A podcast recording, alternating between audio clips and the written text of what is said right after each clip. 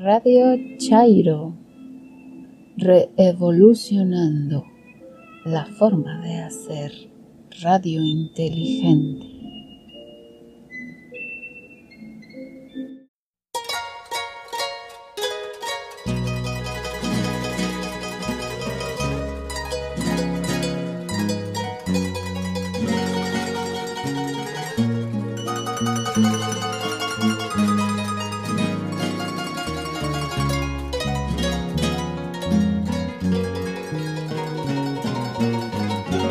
Bienvenidos a este un nuevo episodio de su podcast favorito, Radio Chai.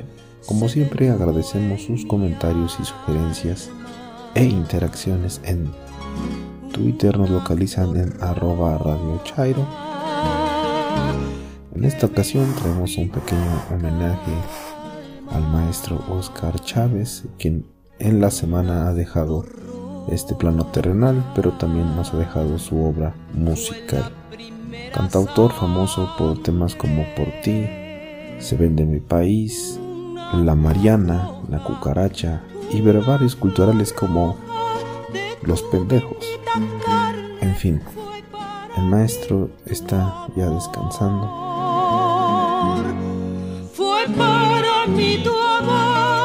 En la reseña literaria Gabriela retoma el libro Versos sencillos del autor cubano José Martí, del cual se extrae el poema La Niña de Guatemala, quien pronto el maestro Chávez musicaliza y nos acompaña con su música en esta cápsula. La Flor Roja de Oscar Chávez en voz de Karen nos recuerda la crudeza de aquel México 1968 en la opinión, Alejandro Carriel nos hablará de esto que está sucediendo acerca de las agresiones al personal de salud que atiende casos de COVID y que han sido agredidos. Tristemente, pero cierto. En cuentos en un 2x3, polemistas en voz de Gabriela. En el más siniestro que, Karen nos hablará de la piedra. Por cierto, chequen su correo electrónico en Incidentes y Aventuras de Viaje, la segunda parte de este maravilloso viaje, Palenque, en voz de Vladimir. En la leyenda maya, El castigo de la vanidad, en voz de Gabriela. Para finalizar, Karen nos habla de higiene de columna, con una serie de recomendaciones para aquellos que sufren de dolores por malas posturas. Comenzamos.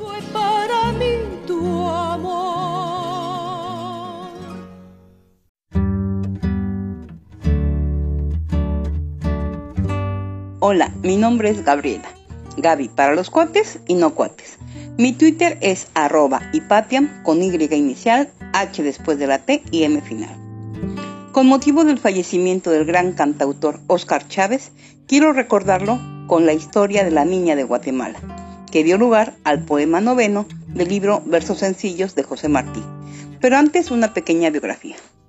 José Julián Martí Pérez nació en La Habana, en 1853 y falleció en Dos Ríos, Cuba, en 1895. Fue un político, poeta y escritor cubano destacado, precursor del modernismo literario hispanoamericano y uno de los principales líderes de la independencia de su país. Además, fue la figura más destacada de la etapa de transición al modernismo, que en América supuso la llegada de nuevos ideales artísticos.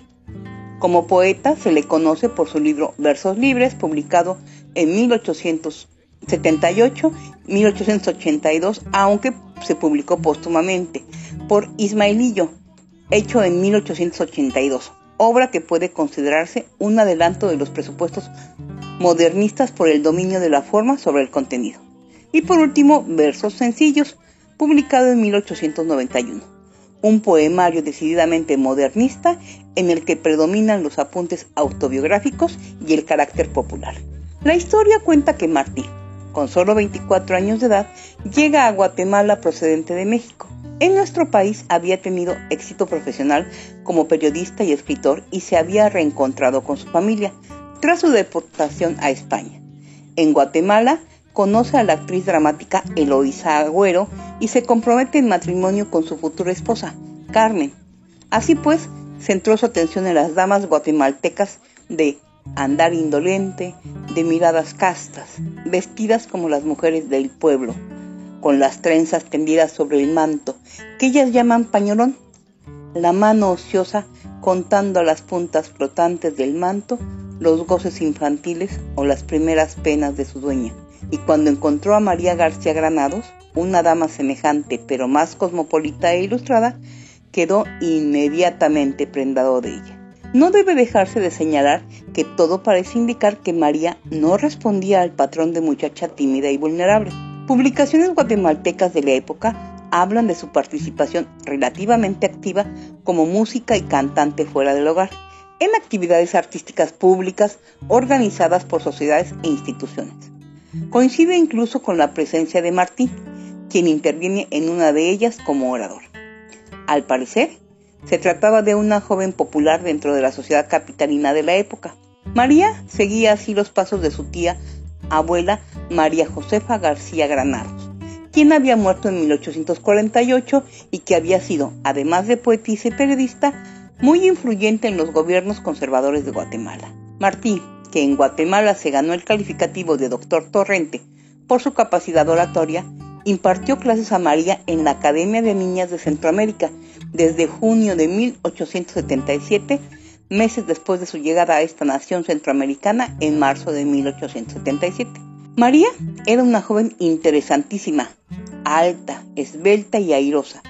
Su cabello negro como el ébano, abundante, crespo y suave como la seda. Su rostro, sin ser soberanamente bello, era dulce y simpático. Sus ojos, profundamente negros y melancólicos, velados por pestañas largas, revelaban una exquisita sensibilidad. Su voz era apacible y armoniosa, y sus maneras tan afables que no era posible tratarla sin amarla.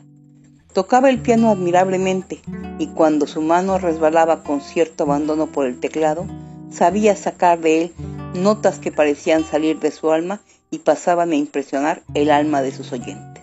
José María Izaguirre, cubano que, vivía en Guatemala en ese tiempo, organizaba veladas artísticas y literarias a las que Martí asistía con frecuencia. Allí fue donde conoció a María el 21 de abril de 1877, una hermosa adolescente siete años menor que él. El padre de ella, el general Miguel García Granados, había sido presidente unos cuantos años antes y gozaba de mucho prestigio en la sociedad guatemalteca. Pronto se hizo amigo del emigrado cubano y lo invitaba a su residencia a jugar al ajedrez con frecuencia oportunidades en que Martí se encontraba con María. A fines de 1877, Martí se fue a México y regresó hasta inicios del siguiente año, ya casado con Carmen. Lo que sucedió después de su matrimonio ha sido comentado con posterioridad también por quienes presenciaron los hechos. María envió el siguiente mensaje a Martí cuando éste regresó casado a Guatemala. Hace seis días que llegaste a Guatemala y no has venido a verme. ¿Por qué eludes tu visita? Yo no tengo resentimiento contigo, porque tú siempre me hablaste con sinceridad respecto a tu situación moral de compromiso de matrimonio con la señorita Sayas Bazán. Te suplico que vengas pronto, tu niña.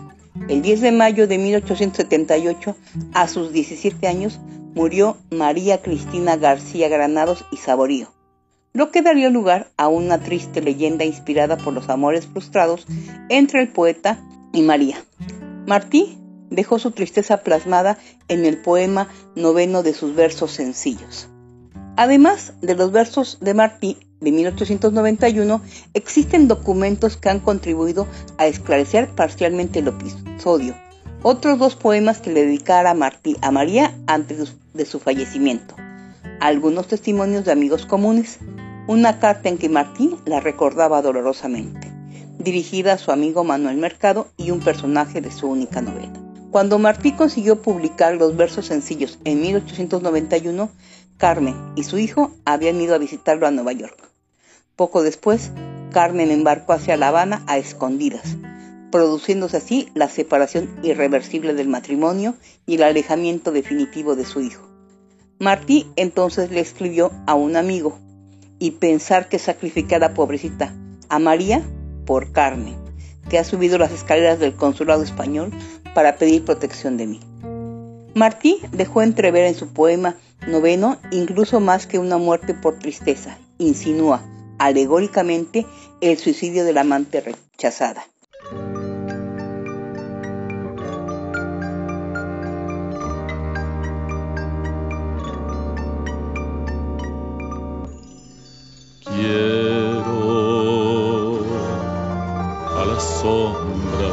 la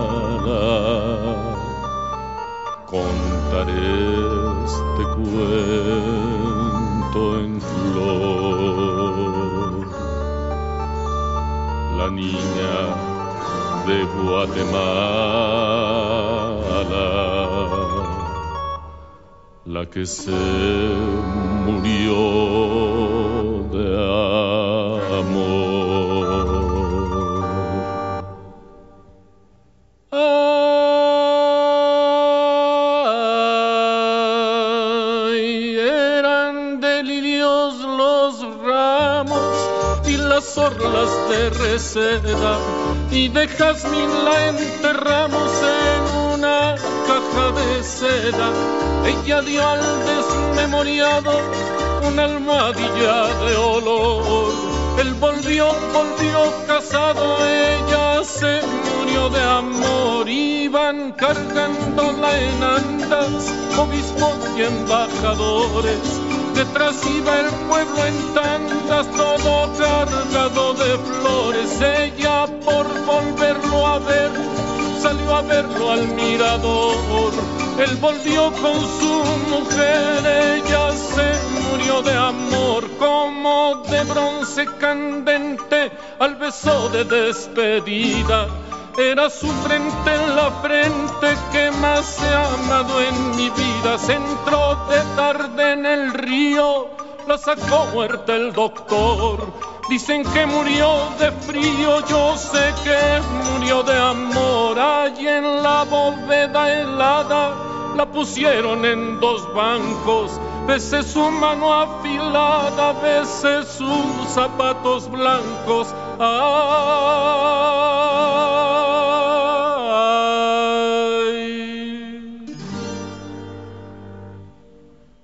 callado al oscurecer. Me llamó el enterrador.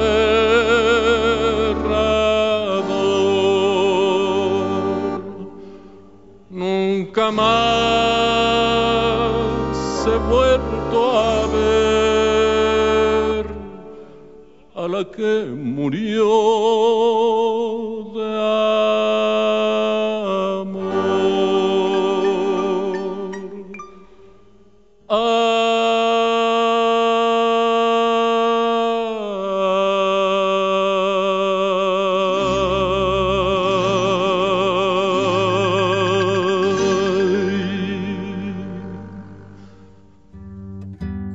Aunque persiste la leyenda creada, una entrevista con una descendiente de los García Granados da luz sobre la versión familiar, transmitida por tradición oral.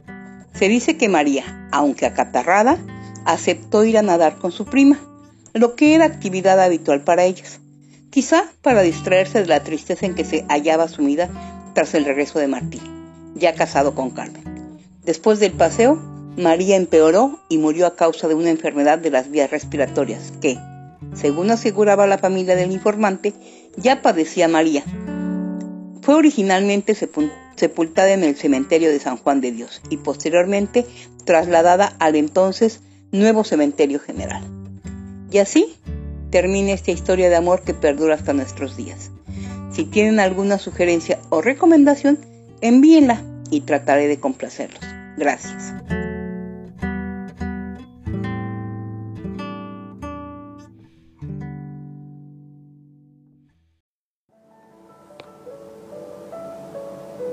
Una flor roja. Oscar Chávez.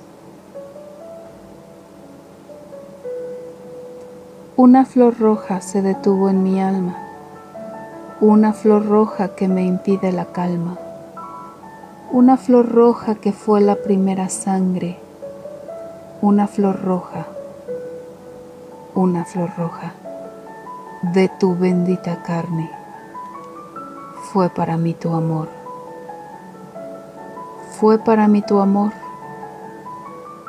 Qué espantoso dolor fue para mí tu adiós. Una flor roja deshecho corazón, una flor roja sin ninguna razón, una flor roja despedazada y pura, una flor roja, una flor roja, roja flor de locura, fue para mí tu amor.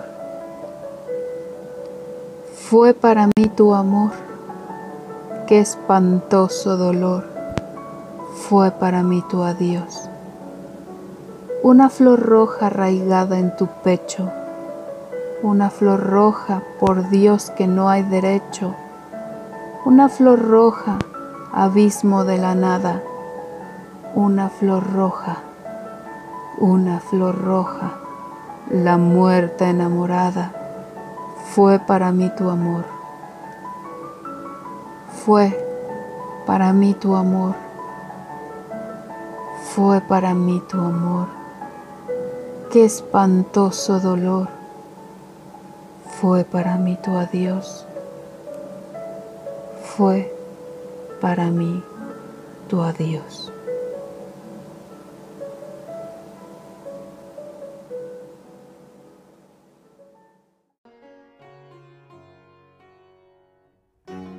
Lunes 4 de mayo de 2020. Buenos días, buenas tardes, buenas noches, podimitas de Radio Chairo. Mi nombre es Alejandro Cardiel y pueden encontrarme en Twitter como arroba AlexCardielS. En México, apoyar a quien ha caído en momentos de desgracia es casi genético. Sismos, inundaciones, huracanes, deslaves y más nos han unido para ayudar a quien lo necesita. Como ciudadanos, somos capaces de los actos de solidaridad más sublimes y, por desgracia, también de los más vergonzantes. ¿Cuántas veces no nos hemos enterado de que apoyos destinados a gente en desgracia fueron robados, mermados o utilizados para otros fines? Y no solo abajo. Hubo casos de ayuda internacional que se retuvo en almacenes para ser usada en campañas electorales. Las crisis sacan lo mejor y lo peor de las personas. En medio de la crisis por la pandemia de COVID-19, veo actos de apoyo que me alegran enormemente. Desde vecinos que ayudan a personas de la tercera edad a hacer sus compras, hasta gente que auxilia con alimentos preparados a personas que buscan el sustento día a día en la calle.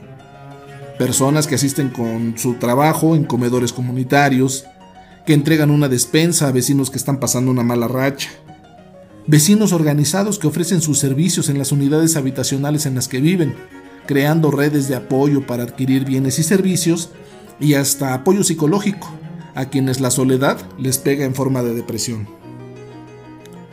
También por desgracia están los que, abusando de la situación, pretenden ganar dinero a expensas de los otros. Desde quienes venden cubrebocas o gel antibacterial a sobreprecio, hasta los que pretenden hacer su agosto vendiendo equipo médico en condiciones de franca corrupción. Es antiético pretender un usufructo indebido en medio de una crisis sanitaria mundial. Yo esperaría que se castigue a quien abusa y a quien permite esos abusos. Se trate de quien se trate. No debe haber impunidad. De la misma manera, no debe de haberla para quien con dolo o mala fe da noticias falsas escudados en su supuesta libertad de expresión. No es momento para permitir estos actos, y menos cuando son utilizados para golpeteo político. Con este antecedente, quiero hacer público mi reconocimiento a todo el personal de salud que día a día arriesgan su vida para salvar las nuestras. Médicos y enfermeros han dado un gran ejemplo de trabajo y sacrificio al servicio de la humanidad toda. Y digo humanidad, sin temor a exagerar, pues son ellos los que en todo el mundo han arriesgado sus vidas combatiendo al virus. Para ellos, mi admiración y mi respeto. Ya habrá tiempo y lugar para hacerles un reconocimiento nacional por su enorme labor. También, con este antecedente, va mi más enérgica censura a la gente estúpida que ha agredido al personal hospitalario. ¿Cómo es posible que violenten al personal médico? ¿Qué clase de idiota hay que ser para amenazar a quien todos los días está salvando vidas? Las autoridades deben de dar castigos ejemplares para evitar a toda costa esas agresiones. Todos los trabajadores de la salud son los verdaderos héroes de esta pandemia y como tales debemos cuidarlos y respetarlos. No más agresiones a médicos y enfermeros. Castigos ejemplares a los agresores. Muchas gracias por su atención.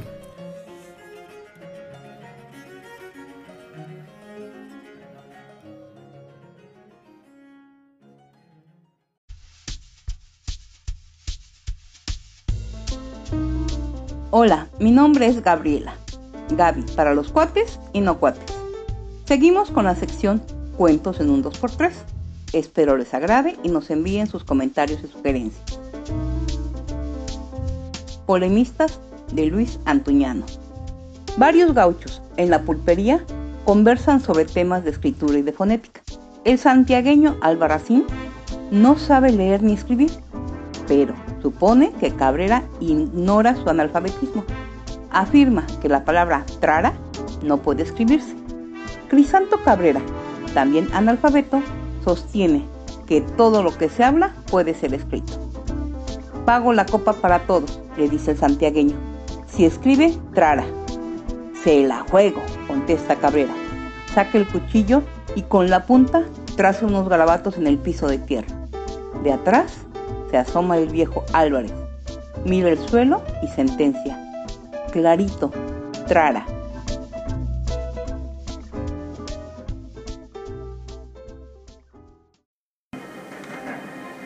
Buenos días, buenas tardes, buenas noches, escuchas de Radio Chairo.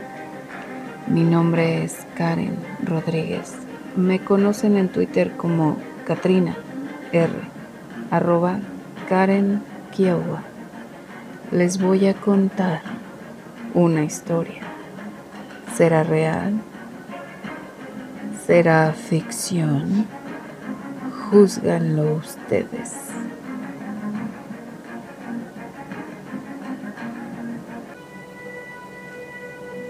Mensaje encontrado en distintos correos electrónicos de habla hispana.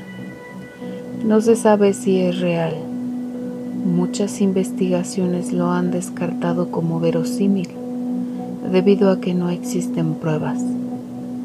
El Museo de las Momias en el estado de Guanajuato, en México, así como la Universidad del Estado, niegan conocer los nombres escritos en el relato. La mayor parte del mensaje está encriptado. Se ha logrado descifrar solo una pequeña parte. Aquí, para ustedes.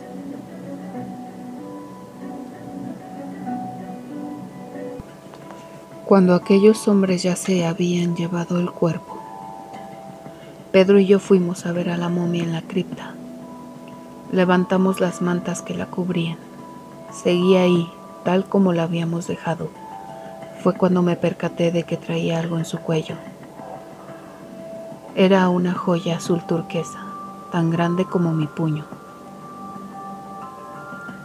Le narré a Pedro lo que había encontrado en los antiguos códices. Pasamos el día entero en la casa de José Sánchez y decidimos pasar la noche en el mismo lugar. Ninguno pudo dormir había una gran tensión entre nosotros. Cuando los primeros rayos del sol aparecieron, nos encontrábamos callados, mortalmente callados, mirándonos unos a otros.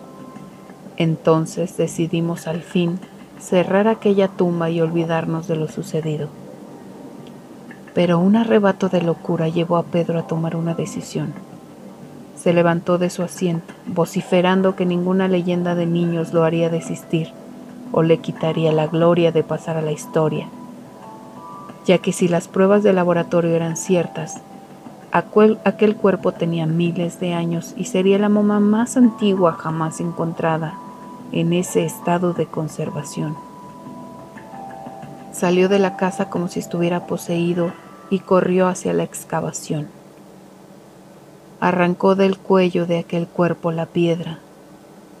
Cuando lo alcancé, ya tenía en su mano la piedra. Se acercó a mí y me la puso en la mano. Me ordenó hacerle las pruebas necesarias para conocer su origen, material y antigüedad. Traté de persuadirlo, pero fue inútil. Me dijo que iría por un gran camión para llevarse todo lo que estaba en la cripta. Salí tras él, con la roca en la mano rogando que desistiera, pero no me escuchó. Subió a su camioneta y me pidió que subiera. Él mismo se encargaría de llevarme al departamento de arqueología. Ya en el laboratorio traté de hacer varias pruebas a la piedra pero no pude obtener muestras de ella, no pude fragmentarla, no sabía exactamente qué material era, no estaba clasificado, ni su procedencia podía revelárseme. Le tomé algunas fotos y las envié por correo electrónico a la Ciudad de México. Seguramente nunca llegaron. Decidí llevar esa roca yo mismo a la ciudad ya que no había recibido respuesta a mis correos. Sin embargo, algo terrible sucedió que me impidió hacerlo. Pedro Ramírez llamó a mi, a mi oficina, pasado el mediodía, y me exigió que fuera al lugar de la excavación. Guardé la roca en una caja fuerte en mi oficina y a pesar de todo el temor que tenía, acudí a las tierras de José Sánchez. Una vez más. Al llegar encontré un gran camión y varios hombres que supuse cargarían con la tumba. Me dirigí hacia la cripta y ahí encontré a Pedro realmente asustado. El ataúd estaba volteado hacia abajo. El pesado ataúd de roca estaba volteado hacia abajo. Se lograban ver los pies de José. Lo supe desde el primer momento. Cuando aquellos hombres, más de siete, colocaron con mucho esfuerzo el ataúd en su lugar, vieron el cuerpo sin vida de José y de la misma manera que con Juan, creyeron que esa era la momia por la que iban. Lo metieron al ataúd de piedra y lo subieron al camión. Pedro esperó a que se fueran para hablar conmigo, tratando de acusarme de la desaparición del cuerpo de la momia. Sin embargo, la razón me defendió. ¿Cómo podría mover yo solo el ataúd?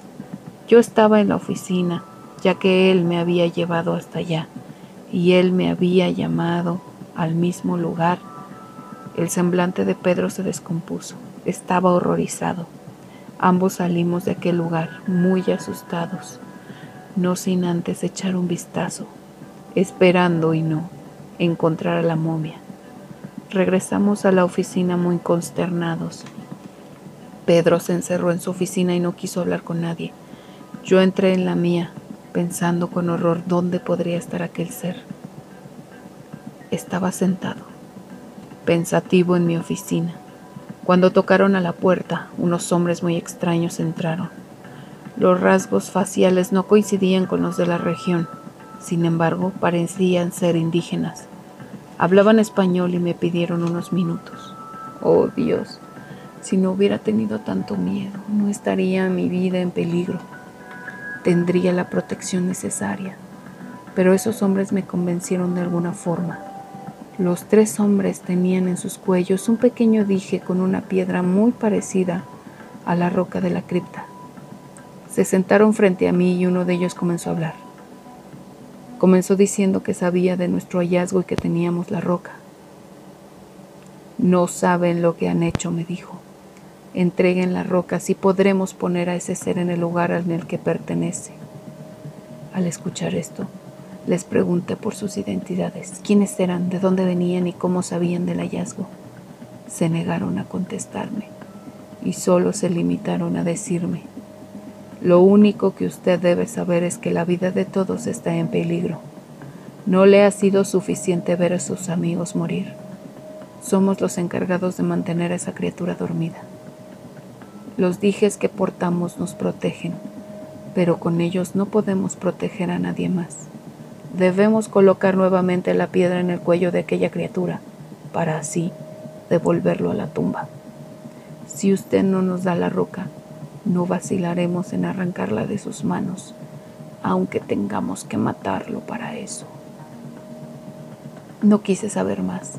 y no tuve otra opción que entregar la roca. Mientras la sacaba de la caja fuerte les pregunté si sabían dónde podría estar la momia. En este momento, en cualquier lugar, respondieron. Salieron de mi oficina. Atravesé el pasillo para ir a la oficina de Pedro. Necesitaba contarle lo que había sucedido. Llamé a la puerta una y otra vez, pero no hubo respuesta. Golpeé fuerte la puerta con mi hombro un par de veces hasta que se dio. Al entrar, encendí la luz. No encontré a nadie, aunque la puerta estaba cerrada por dentro. En el piso de la oficina de Pedro encontré un puño de arena y creo que mi gran amigo quedó reducido a eso. Eso me hace temer. Sé muy bien que fue el demonio que está sediento y quiere beber. Han pasado solo un par de horas desde que aquellos hombres se marcharon y ahora sin la roca verde azul que me proteja, mi vida peligra. No tengo con qué defenderme. Por la tumba no me preocupo, pues sé que esos hombres se encargarán de ella, que no dejarán rastro alguno del hallazgo. José ahora le acompaña a Juan en el museo. Sin la roca, la momia reduce a sus víctimas a polvo.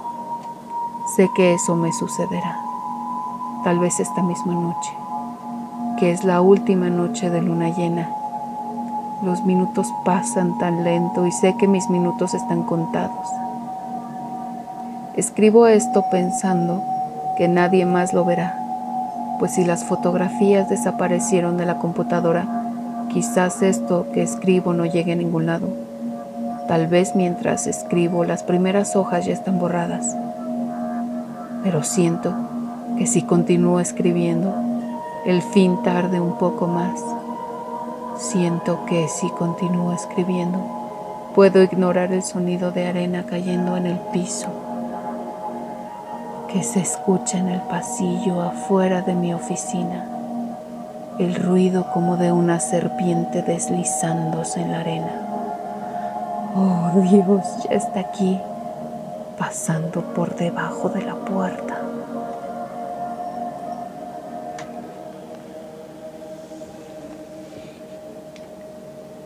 La momia más antigua del Museo de Guanajuato tiene más de 140 años. Las más recientes solo algunos meses. Si das un recorrido completo en el museo, casi hasta el final, quizás puedas ver un par de momias con vestimenta muy reciente.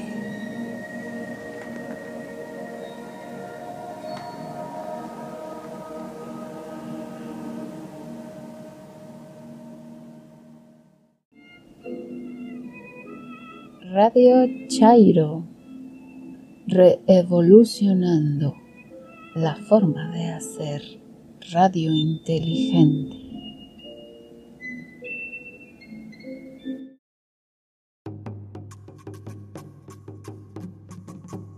Excelente día de cuarentena, estimados escuchas de Radio Chairo. Nuevamente los saluda Vladimira Palma. En Twitter me encuentran como arroba Palma. En esta ocasión en Aventuras e Incidentes de Viaje vamos a continuar con la travesía del arqueólogo, fotógrafo y explorador francés Desiré Charney desde la laguna de Catazajá. Y después de haber sido testigo de una peculiar cacería de cocodrilo, pues prosigamos. Después de muchas dificultades llegamos por fin a la laguna y era ya muy tarde cuando entramos en la aldea de las playas. Allí tropezamos con un nuevo inconveniente. No había mozos. Los indios son los únicos que se dedican a transportar fardos y no podemos encontrarlos sino en Santo Domingo del Palenque, a ocho leguas de distancia. Además, como aún así y todos son pocos, tendrán que hacer tres o cuatro viajes para trasladar todos nuestros bultos. El jefe político de las playas se pone a nuestra disposición y envía al punto al propio jefe municipal de Palenque para que haga venir todos los hombres que pueda. Como cada indio no quiere llevar más que una carga de 100 libras, tenemos que acondicionar el material y dividirlo en cargas iguales. A pesar de todo esto, no pierdo enteramente el tiempo, pues encuentro en la aldea la famosa piedra de la cruz, procedente de un templo de Palenque y muy conocida de todas las personas ilustradas. Esta célebre antigüedad acaba de llegar después de varias vicisitudes, rota en dos pedazos de paso para México.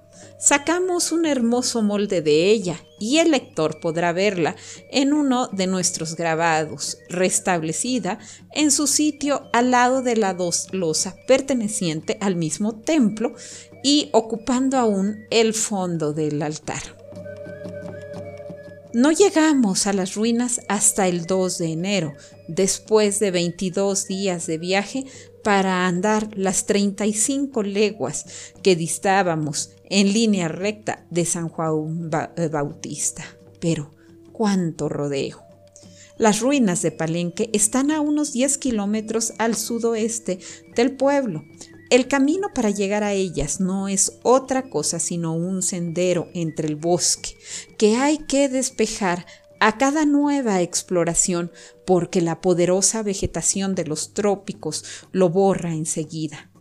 Nosotros lo encontramos limpio gracias a las disposiciones tomadas por el señor Rodríguez, agente del gobierno mexicano encargado de las ruinas y que las visita con frecuencia.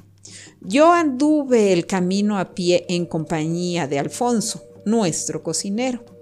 El río Michol, al cual llegamos después de cruzar un llano ondulado, parece formar el límite septentrional de la antigua ciudad, porque a partir de él se empiezan a encontrar a derecha e izquierda lomas y pequeñas eminencias y ciertos vestigios de ruinas. El sendero sube enseguida, bastante empinado, por las laderas de colinas o mesetas sucesivas que parecen hechas por la mano del hombre. De pronto, los gritos de los indios que nos preceden nos anuncian que hemos llegado a el palacio y gracias a ellos no pasamos de largo sin verlo. Tan espesa es la vegetación que por allí hay. Si se toma este palacio por centro, puede decirse que la ciudad estaba situada en la falda de las primeras estribaciones de la cordillera. Algunos viajeros pretenden haber visto el mar desde lo alto de sus templos, pero yo creo que, si acaso, habrán divisado la laguna de Catazajá, situada a 10 leguas al norte, pues por lo que hace al océano que dista más de 160 kilómetros, dudo que sea posible verlo, ni aun estando enteramente despejada la atmósfera desde la altura de 200 metros a que nos encontramos. Doy un corto paseo por los alrededores, por entre las ruinas que aún quedan en pie, y me lleno de asombro. Este palacio macizo, estos templos ruinosos, estas pirámides de diferentes alturas, son algo más que majestuosas, son espantables y hacen dudar si el pueblo que elevó esos monumentos aprovechó las eminencias naturales de que está salpicada la cordillera para situar en ella sus moradas, o si esas obras asombrosas son su grandeza, han salido de una pieza de la mano del hombre. Pero no, algo después nos cercioramos de ello. Los constructores distribuían el terreno en explanadas, sobre las cuales levantaban pequeñas pirámides, pero revestían las colinas de piedras y las dividían en pisos como los toltecas lo habían hecho en sus pirámides en Teotihuacán. No hay nada que cause tanta extrañeza como un paseo por entre esos edificios extraordinarios. Ese abandono, ese silencio, esa soledad, la densa sombra de los árboles que coronan edificios y pirámides contribuyen a aumentar el misterio que rodea las ruinas y nos sume en una tristeza indecible. En tanto que mis hombres despejan de escombros el palacio, me encamino a la selva virgen, precedido de algunos indios que abren paso. Reconozco los edificios que ya había visto, mas por donde quiera que paso veo en todas direcciones grandes montones de ruinas informes. Hoy me queda por ver el palacio al sudoeste, a dos pasos, el templo de las inscripciones, a 300 metros al sur, el templo del león más allá, al sudeste y situado en forma de triángulos los tres templos del sol de la cruz número uno y de la cruz número dos. Allí están los bajorrelieves célebres y las, y las inscripciones indescifrables de las que he venido a sacar copias para presentarlas a las corporaciones científicas. Ahí voy a vivir dos meses, aun cuando no puede ser peor la residencia, dado el tiempo que hace y las lluvias perennes. Aquí dejamos al viajero en su estancia en Palenque. Próximamente subiré algunos de sus grabados y fotografías. Y si tienen alguna sugerencia para aventuras e incidentes de viaje, háganosla llegar.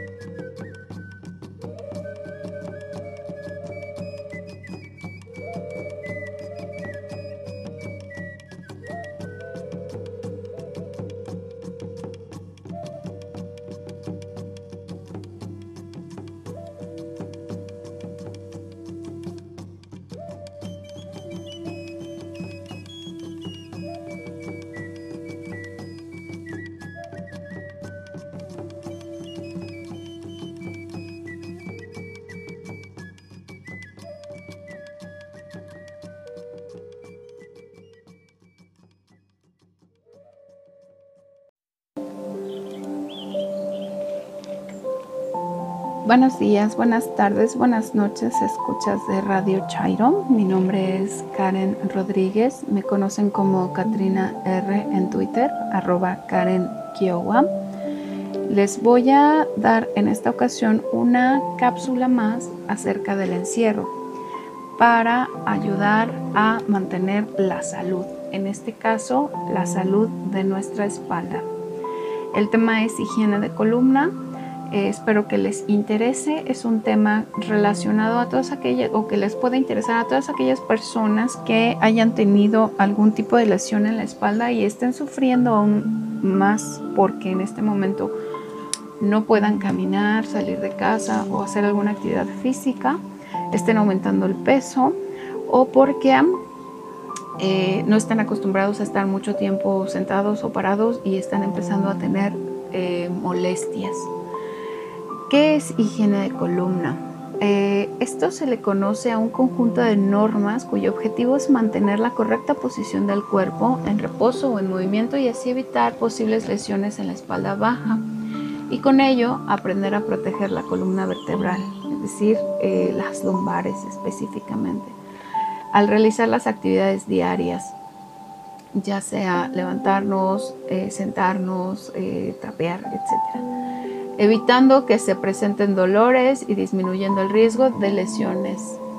Al aprender a realizar los esfuerzos de la vida cotidiana de la forma más adecuada, se disminuirá el riesgo de sufrir dolores de espalda. Una vez que se ha tenido alguna lesión previa por eh, trabajo, por algún accidente o por eh, deporte, también es importante establecerlo como un hábito cotidiano. En general, se recomienda hacer deporte y ejercicio que, fomenten músculos y huesos fuertes, resistentes y elásticos, principalmente los músculos del abdomen. En caso de presentarse dolor, debe consultarse al médico y asumir las recomendaciones necesarias para el diagnóstico y el tratamiento adecuado, porque el dolor de espalda puede ser también un signo de algún otro tipo de enfermedad. Quienes tienen mayor riesgo de padecer dolor lumbar o de baja espalda son las personas con sobrepeso y obesidad, personas que ya tengan una lumbalgia crónica y que además estén aumentando su peso o estén en, una situación de obesidad. Existe una relación entre malos hábitos alimenticios, alcoholismo y lumbalgia. El sedentarismo asociado a posiciones viciosas también causa dolor. Existe evidencia consistente sobre la asociación entre el desarrollo de dolor lumbar y determinadas actividades físicas o laborales en las que ocurre vibración corporal, eh, se tienen que cargar objetos pesados o hay flexión y torsión del tronco. Personas que se dedican a cargar objetos pesados durante periodos prolongados y en posiciones incorrectas también aumentan el riesgo de padecer dolor de la baja espalda o lumbalgia. ¿Cómo prevenirlo o tratarlo? Existe una relación positiva entre el ejercicio aeróbico de bajo y moderado impacto y la disminución de la lumbalgia.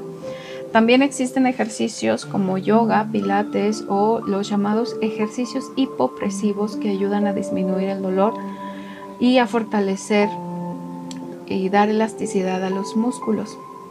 Se recomienda poner en práctica las medidas de la higiene de columna, así como ejercicios de flexión básicos con la finalidad de limitar las manifestaciones clínicas de la lumbalgia, es decir, los síntomas de dolor.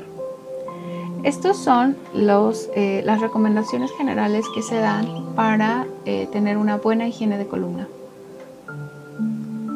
Al estar sentados, la altura de la silla debe permitir apoyar los pies y mantener las rodillas a nivel de la cadera en ángulo de 90 grados. Si sus pies no alcanzan el suelo, entonces hay que poner un, banquito o hay que poner algún objeto que permita levantar las rodillas hasta la altura de la cadera. El respaldo de la silla debe mantener la curvatura normal de la, de la columna, especialmente en la región lumbar. Si su trabajo le exige permanecer sentado, cada 50 minutos levántese, camine y estírese, relájese durante 5 minutos. Mantenerse mucho tiempo en la misma posición, de pie, sentado o acostado, afecta mucho la columna. Mantenga la espalda erguida y en línea recta con talones y puntas de los pies, siempre apoyados rectos en el piso y firmemente. Si los pies no llegan, pues entonces puede poner un descansapiés. Siéntese apoyado, eh, la columna siempre firmemente contra el respaldo. Puede utilizar un cojín en la parte inferior de la espalda para eh, realizar la curvatura. La silla debe estar cerca del escritorio para evitar inclinarse hacia adelante y encorvarse. Evite asientos blandos o aquellos que no tengan respaldo. Evite sentarse en el borde de la silla que lo obligue a inclinarse o llevar el peso del cuerpo hacia un lado. Para alcanzar algún objeto no debe estirarse o girar. Adopte posturas eh, forzadas o que aumenten las curvaturas fisiológicas y afectará su columna. Mantenga los brazos y codos apoyados sobre el escritorio o descansa brazos. Si está sentado frente a la computadora, además de lo ya mencionado, debe estar frente a sus ojos, el monitor a unos 45 centímetros de distancia y debe poder orientarlo o inclinarlo. El teclado debe estar al mismo nivel de sus codos y se recomienda que haya una iluminación natural. Al estar de pie, se recomienda poner un pie más adelante que el otro y cambiar la posición con frecuencia. Esto nos permite alternar el peso de una pierna a otra. Hay que usar zapatos cómodos y de tacón bajo. Hay que evitar tacones demasiado altos por mucho tiempo porque eso lesiona la columna. Al caminar hay que cuidar que la cabeza y el tórax estén bien derechos y alineados. Al conducir, el asiento del automóvil debe permitirle alcanzar los pedales con la espalda apoyada completamente, rodillas y cadera en la misma línea y siéntese derecho. Al tomar el volante debe ser con las dos manos de modo que los brazos estén ligeramente flexionados. Si debe agacharse o inclinarse, si es para recoger algún objeto del suelo, flexione sus rodillas y eh, mantenga la espalda recta. Si hay algún mueble o pared cerca, puede ayudarse para apoyarse con las manos. Para levantar o transportar objetos pesados, no doble la espalda, doble las rodillas y apóyese firmemente con los pies. Al levantarse, sostenga los objetos cerca del cuerpo y apóyese firmemente en pies y piernas. Levante los objetos solo hasta la altura del pecho. Si hay que colocar los objetos en alto, súbase a una escalera o silla segura. Esto también cuenta si se tiene un tendedero y la ropa se va a tender. Lo más importante es tratar de elevarse para no levantar los brazos por encima de nuestra cabeza demasiado. Cuando la carga es muy pesada, es importante pedir ayuda. Si va a transportar objetos pesados, llévelos pegados a su cuerpo. Si los transporta con las manos, reparte el peso en ambos brazos y trate de llevarlos flexionados. Al empujar o jalar objetos, hágalo alternando el peso del cuerpo de un pie a otro. Al estar acostado para dormir o para descansar, la columna debe adoptar la misma postura que cuando se está de pie y apoyarla en su totalidad sobre la superficie.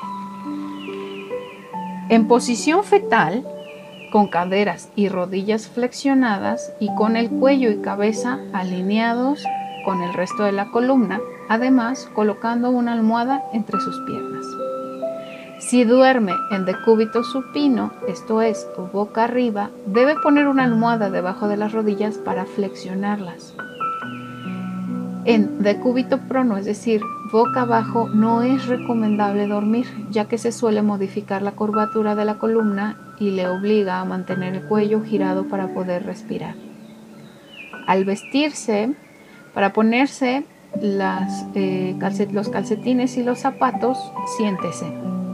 Levante la pierna a la altura de la cadera o crúcela sobre la pierna contraria y siempre con la espalda recta.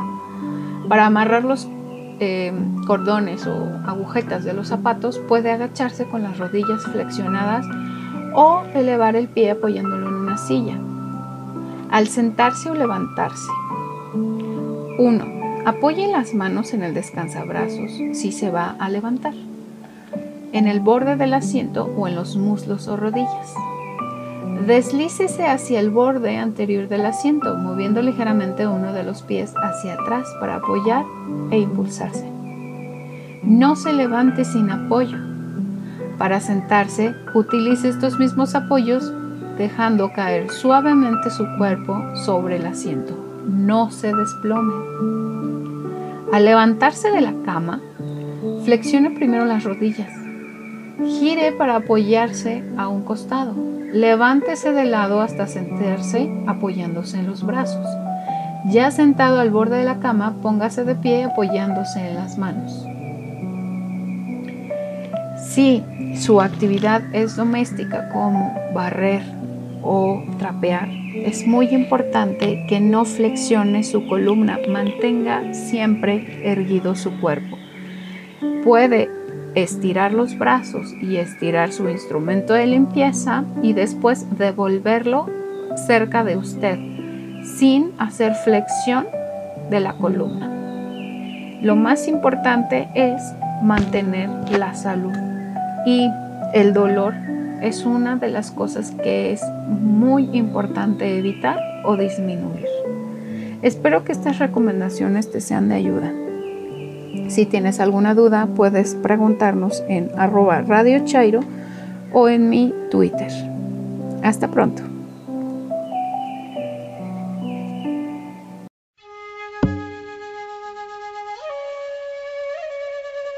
Hola, mi nombre es Gabriela.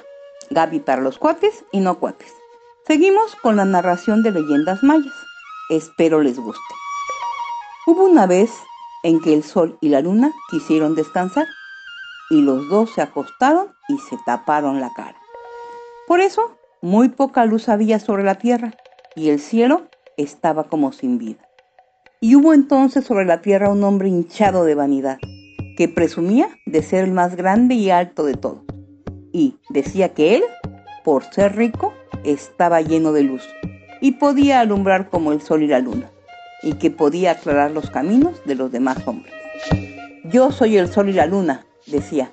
Mis ojos relumbran de oro y azulean de joyas. Mis dientes relucen azules de piedras preciosas. Mis narices, como la luna, resplandecen de lejos en el cielo. Presumía también de ser rey y de tener para él un trono de oro, y de que todo se iluminaba cuando iba a sentarse en él. y además decía que con su luz daba a los demás hombres la inteligencia y la sabiduría. Decía todo eso porque era rico y tonto y poseía grandes tesoros. Pero todo lo que decía era mentira, solamente ilusión de su vanidad.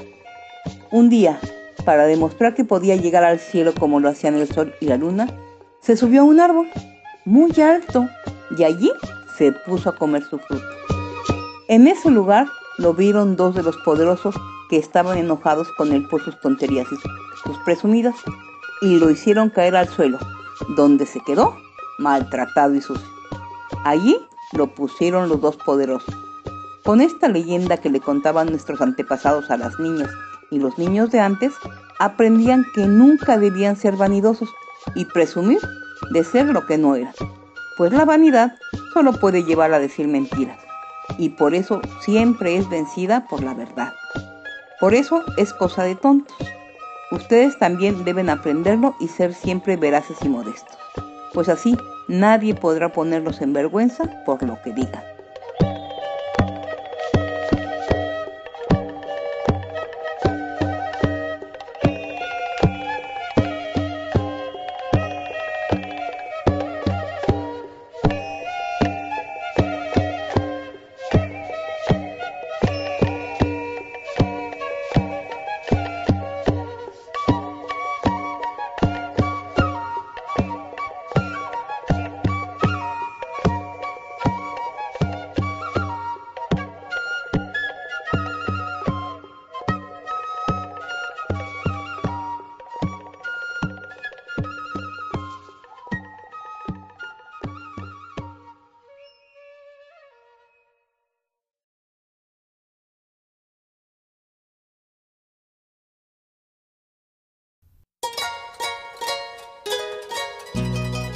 Bueno, pues esto fue todo por esta ocasión.